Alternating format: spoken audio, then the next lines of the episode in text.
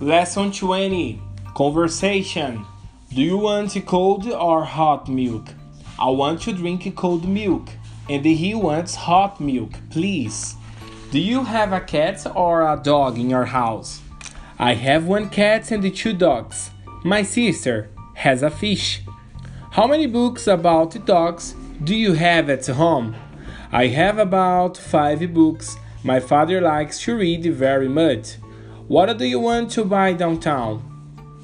I want to buy a coat for my daughter. She needs it for tomorrow.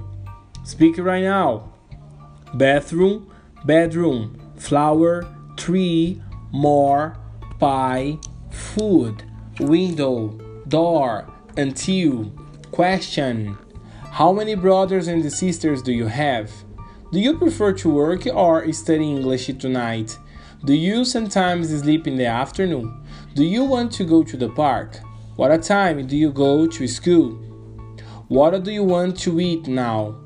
What do you like to eat? Do you want some cookies? Do you have many books? Do you need to buy new shoes? What a time do you need to go to the bed every day?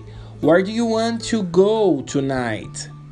Culture Easter Easter is usually celebrated in April. Many families usually paint eggs, have Easter egg hunt, and go to church in this day. American kids believe that the Easter bunny brings chocolates and the other presents on Easter morning. Halloween.